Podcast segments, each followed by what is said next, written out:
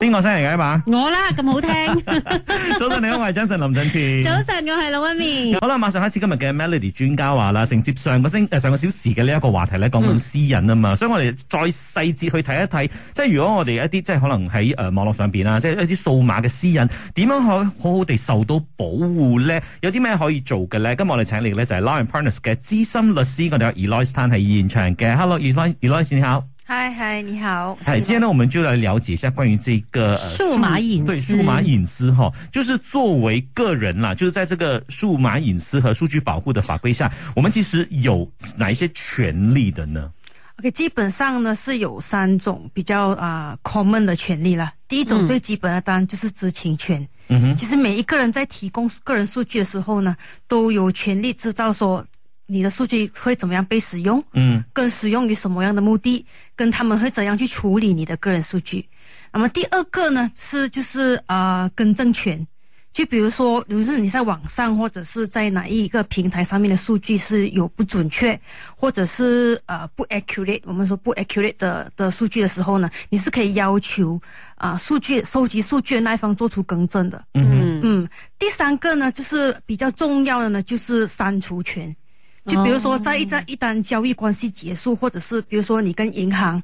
这个关系结束之后呢，你是可以要求他们删除你的个人数据的。哦，这个反而是比较新鲜的，我觉得是很多人都不知道。是。嗯刚才所说到，如果你要要求，OK，刚才说更正也好，嗯或者是删除也好，你的那个要求，你要经过怎样的程序才可以要求？啊，其实不需要经过任何的法律途径的，你只需要告知呃收集你数据的那一方，嗯哼，比如说银行也好，公司也好，或者是你的 employer、你的雇主也好。嗯哼。啊，在一段关系结束之后呢，你是有权利向他们要求他们更删除这个个人数需据。要正式的信函还是怎么样？email 啊，或者是一个一个 message 这样子可以 email 了一个吗？ message 就可以了。哦，嗯这可个是问题有一些奇怪、o k 比如说买房子是一个最基本的，我觉得每个人买过房子都会遇到这样的问题，你一定会收到一大堆 spam 的那些 agent 问你要不要卖房，要不要租房，我有诶潜在的客户之类的，这种我们也不知道他从哪里拿来的。当然，我们最能够 suspect 他的就是从 developer 那一边拿到这些数据，可是问题是。呃，我要怎样我？我又不知道他是哪里拿来，然后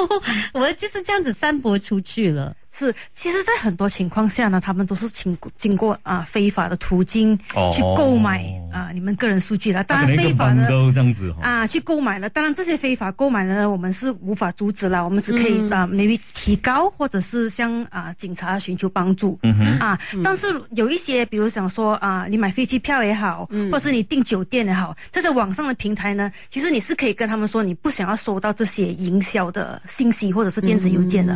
只要你告诉他们停止，再继嗯续发送你们，他们就不会继续 spam 你们。嗯 OK，如果啊是正规的那些，我们就可以透过这种正规的一些途径了嗯哈。OK，稍回来呢，我们请教一下 Eloise 啊，就是如果说个人的数据有被泄露的话呢，那应该怎么做呢？那当中的一些程序有引爆到什么呢？啊，嗯稍后回来我们再请教一下哈。早晨你好，我系 Jason 林振前。早晨，。我係老一面。好啦，繼續今日嘅專家話啦，我哋傾一傾咧，關於呢一個數碼隱私方面咧，應該點樣去保護咧？我嗯哋有 Lion Partners 嘅資深律師 Eloise Tan 嘅，Hello 早安。早安，啊、啊我们今天在讲着那个个人数据嘛，我们都知道，呃，其实，在网络时代是很容易被泄露的。那如果真的是泄露发生这样的事情的时候，我们呃需要通过什么样的方法来维护我们的隐私呢？嗯，就是如果是个人的话，个人的泄露，你知道已经被泄露了之后呢，第一个当然就是报警啦。嗯哼，啊，报警是最 common 的。第二个呢，当然是可以可可以，好像我刚才说的，通过哔哩哔哩去做出投诉，嗯，因为他们有适当的渠道，然后他们也有办法去做出调查。啊，甚至可以跟一些公司、银行要求他们公开，或者是告知到底是在什么样的情况下被泄露了，嗯哼。或者是什么样的人处理过你的个人数据，收集在什么地方。那么通过这个调查之后，如果发现有违规的状况，那么哔哩哔哩是有权利进行罚款的。哦嗯要求那些公司或者是企业罚哇，款。这样这样，如果真的是要这样查下去的话，我觉得很多那些呃发展商都会中招了哦，因为一定会的，伴随而来就是嗯一连串轰炸式的说要租要要要去装修你的房啊还是什么，就是相关的一定会来找到。是是，那如果身为个人的话啦，我们应该怎样去做什么措施来确保自己的个人的信息是安全的，不会被泄露呢？嗯，那么最基本最基本的就是加强你的密码了，这个我相信大哦家都懂啊、啊，第二个，我相信要保持个习惯，就是要定期更改你的密码。嗯啊，不要长期或者是很多人可能十年来都使用同一个密码，其实这个是很不好的。嗯，要使用那个密码，那么因为一啊、直换我会忘记啊。呃，就要想办 法，就要想办法，想办法写下来咯。 OK，啊，是这样。那还有就是尽量减少使用 public WiFi 哦，啊，因为 public WiFi 是很容易导致到你的个人数据是泄露，或者是让别人偷取。对，那当然不是说所有 public WiFi 都有害啦，只是说它有很多的很一些陷阱很啦。高风险，很高风险、嗯这样子而已，或者是尽量不要使用 public WiFi 处理你个人数据的东西，比如尤其是涉及银对行对，啊，对银行对交易对对那一种或者是要啊尽量 key 少使密码用的那些都不要。如果你说只是嗯简单的一些 search 啊，啊，没有我我觉得上下网看一下戏啊，对是对 OK 的对。，嗯我觉得现在的那个呃数码骗子的那个技术是越来越高超，高超对对对他们对就是对连 Web WhatsApp 也可以就是进行诈骗这样子。嗯我觉得这个它是直接 hack 掉你的整个拿来用，嗯，所以我每次跟你讲，你不要用 Web 的那个 version 很危险。哦。你忘记 log out 的话，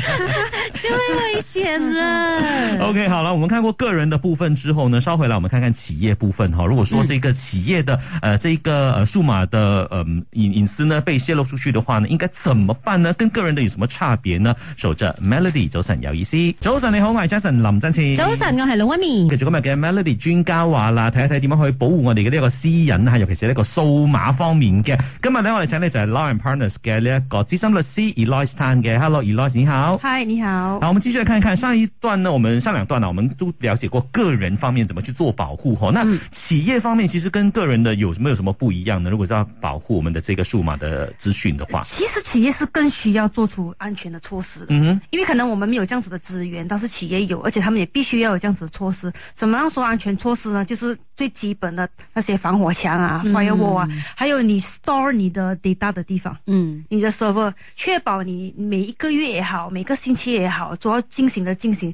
检查嗯啊，跟你的 IT 技术人员保持这样子的一个动作嗯哼。嗯，啊，因为现在太容易太容易会有泄露的状况。所以其哦实我们有没有任何的一些条例或者是单位哦，他们会定期去 check 这些后很多消费者资讯，尤其个人隐私部分的那些资讯的。嗯，其实马来西亚是没有这样子的明文规定啦，嗯也没有这样子的保护人员，因为这个是，但是企业是有这样子的责任责这任样的措施的。但是就哦，他们自己的那个责任感了咯，这样就很是被要动啊要了就是那个咯企业本身要有这个责任去是是做这个举动。是因为如果他们有泄露的状况的话，这样其实罚款是金额是很高的。哦，是哦最、是这样子最高可以去多少啊？如果这样啊、讲是可以上几个 million 啦。哦但是如果企业导致到一个大企业的数据被泄露，那么他们的损害可能更大，哎 OK，、那么可能他们可以得到相应的赔偿赔金额偿会越高。啊哈所以像银行这种，他们是会非常非常小心，他们也有做这样子的动作啊，基本上都嗯。 OK，刚才说到就是看回那个企业的那个责任感嘛。OK，大大企业有大企业的做法，那当然马来西亚很多中小型企业啦，可能他们或多或少还是会有 hold 一些 data 这样子的。那这一方面，他们可能规模不够大，他们 maybe 也甚至没有自己的 IT 部什么的，他们应该怎么做呢？如果在这方面的话，基本上，呃，我觉得这个东西基本上先要明确有这样子的条款来保护自己啦。哼你在跟你的顾客也好，你的 supply 也好，你在用他们的个人数据的时候，可能要跟他们签署一份合同。 ，OK，啊，可能明细表明讲说我们会这样子使用你们的数据，我们会收在哪里。说如果对方已经同意了，我们这样子做，我们这样子的处理方式，那么就可能会避免一些不必要的诉讼跟纠纷哦。以后，嗯，但係啊呢個亦都很煩嘅，即係嗱，我問你啦，你去買嘢啊定咩啊？佢叫你簽嗰嚿嘢，你真係會由第一面睇到最後一面咩？梗唔會啦。 但係哎你又唔可以唔簽噶嗯嘛，係咪先？即係佢話到，誒、真係是那個個人隱私的部嗯分，就是誒、呃，就是看了然後就簽。其實 OK，如果我真的簽了，我沒有詳細的看、嗯到最後，有可能他會有很多一些。哦，我之前已經提醒過，這個東西我們是可以用的、啊，這樣子，嗯這樣我們也消費者也沒有辦法去。对，当然，当然还可以使用方式可以 agree 了，但是如果是企业导致到你的个人数据泄露，或者是未经你的同意得到第三方第使三用，方，哦这样无论你合同有没有这样子保护你，你都已经违反了马来西亚的法律、嗯嗯 OK 啊，哦说这样子的条款也是无效的。哦，了解，好了这个。是很重要。稍回来，我们继续看一看哈。如果说有一些企业他们 hold 着的一些呃数据呢被泄露的话呢，那他们下一步应该怎么做呢？稍回来继续聊。守着 Melody，早晨你好，我係 Jason 林振前。早晨，我係老一嗯面。嗯好啦，我哋繼續咧就同 Eloise 呢位律師朋友傾一傾關於呢一個誒、呃即係我哋嘅數碼私隱嘅一啲保護啦吓，咁啊嚟到企業嘅部分啦。那剛才 Eloise 我們有說到嘛，如果說有一些呃公司、有些企業呢，它其實有很多一些呃客戶啊，或者是個人的數據，那那個數據庫，然後可是呢，這些個人數據就被泄露出去的，那個企業應該採取下一個步驟是什麼呢？嗯，这个其实我刚才也是有啊、回答了，就是想说第一个第一个第一个步骤就是通知的举动，嗯哼嗯啊，然后要看的四个重点要怎么样通知，怎么样才算合规的通知。第一个就是你通知的内容不可以有所隐瞒嗯哼。嗯啊，要详细告诉，就算是自己的公司出错，也是要在这个通知内容里面。 OK，从实招来就对了啦。嗯嗯啊，就是要从实招来。当然，更重要的就是你要有啊、呃纠正或者是补救的措施了。嗯当然，如果你有提供这个补救措施，很多人其实是可以接受的。就算他们真的是要因为这个东西去投诉你，那么马来西亚接受到这样子的投诉呢，他们也会去看。如果这个公司已经做出通知的义务，已经是符合了马来西亚要求的法规，嗯那么他也不会做出任何罚款的行动就了。有斟酌的那个啊，那个有斟酌的权利点啦嗯啦。但如果你不去通知，或者是你通知的内容有所隐瞒的话，那么反而会为公司带来很大的麻烦。就与其你后面被人剥开你的那个洋葱皮，不如你自己破到完 讲，